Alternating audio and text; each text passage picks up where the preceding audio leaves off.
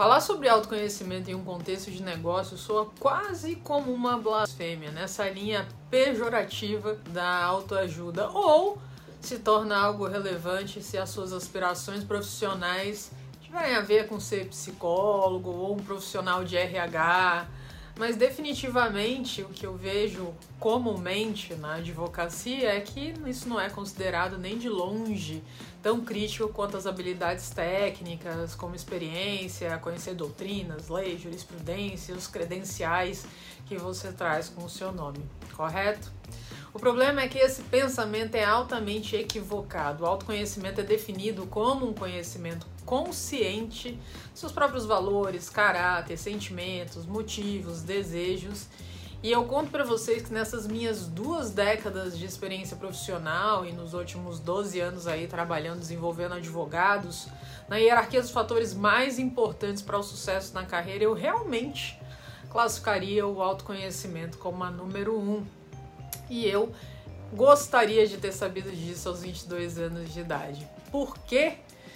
Porque realmente, independente da jornada que a pessoa tenha na advocacia ou na área do direito, o sucesso na carreira acaba dependendo da capacidade que esse profissional tem de liderar, gerenciar, se dar bem com seus colegas, com os clientes e executar tudo isso acaba é, requerendo habilidades interpessoais excepcionais e cuja base de tudo isso é pessoal, é você. Então a autoconsciência é um alicerce essencial para a gente desenvolver essa competência crítica. E é por isso que nesse vídeo eu quero trazer aqui algumas perguntas para falar sobre essa chave do autoconhecimento. Mas antes, deixa o seu like, ativa o sininho, manda esse vídeo para outros colegas que precisem ouvir isso e realmente possa fazer a diferença na advocacia. E eu peço que essas perguntas não fiquem só com você, você também as use para avaliar as pessoas ao seu redor. Então, algumas perguntas para te ajudar nessa linha do autoconhecimento: quais são os seus pontos fortes?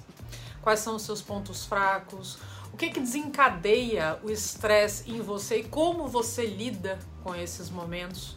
Como que você administra é, o conflito que pode acontecer no dia a dia da sua advocacia? O que, que te inspira? O que, que te atrapalha? Como você responde à autoridade? Como você lida com críticas? E qual que é o seu estilo de comunicação? Em seguida, para que a sua consciência se estenda às pessoas com as quais você trabalha, gerencia, lidera, você também pode responder objetivamente a essas perguntas-chave sobre elas.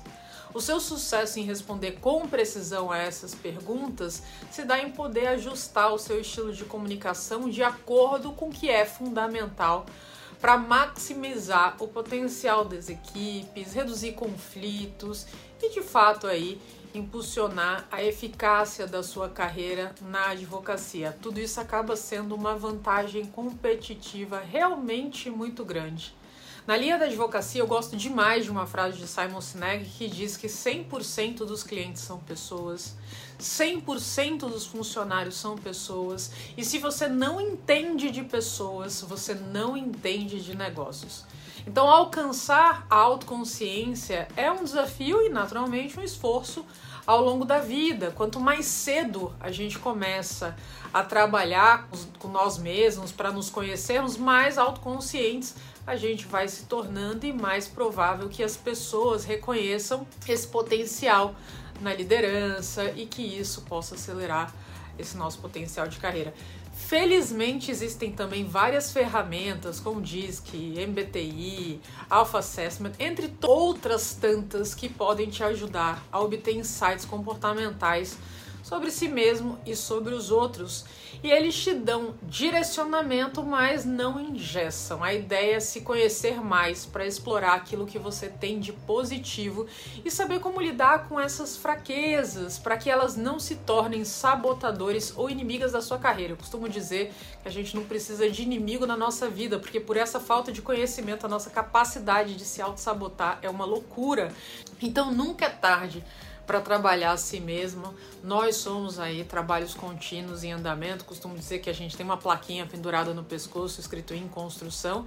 E para mim as portas da minha autoconsciência se abriram um pouco mais tarde No entanto, uma vez que eu comecei a cruzar esse limiar da autoconsciência, não tinha mais como voltar atrás, apesar do quão doloroso eram os meus novos insights sobre mim mesma, e as recompensas naturalmente superaram muito mais as armadilhas. Então, de fato, a autoconsciência é algo que a gente ganha muito, extremamente útil para a gente reconhecer e mudar comportamentos antigos que podem aí inviabilizar a gente abraçar oportunidades, explorar novos caminhos e aí eu acabo vendo também, não só isso para minha vida, como também com clientes na advocacia, alguns perdidos na sua carreira, não sabe se casa, se compra uma bicicleta, qual o caminho que segue. Uma má liderança, muitas vezes o advogado se torna líder por, uma, por um caminho natural em que ele vai crescendo do ponto de vista técnico e de repente assume essa posição, mas faz tudo de uma forma muito intuitiva. E o primeiro passo para liderança é você ter uma autoliderança, o que passa pelo autoconhecimento.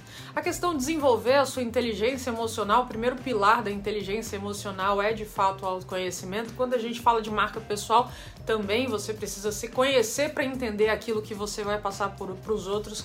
Então, tudo isso acaba afetando essa questão do autoconhecimento na advocacia. Então, a, a, quando você resolve fazer essa jornada do autoconhecimento, você acaba atuando de forma mais eficiente, mais colaborativa, mais bem sucedida e até buscando soluções de ganha-ganha com relacionamentos muito mais propensos a durar e abrir porta na sua carreira, na sua advocacia. Eu espero que você tenha gostado desse vídeo.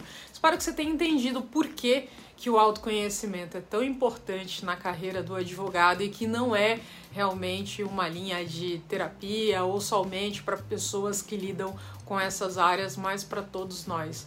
No mundo de tantas oportunidades, a gente se conhecer faz com que a gente tenha melhores escolhas e tome decisões mais embasadas naquilo que realmente importa e também caminhe rumo à felicidade. Espero que você tenha gostado desse vídeo e que isso te ajude na sua advocacia.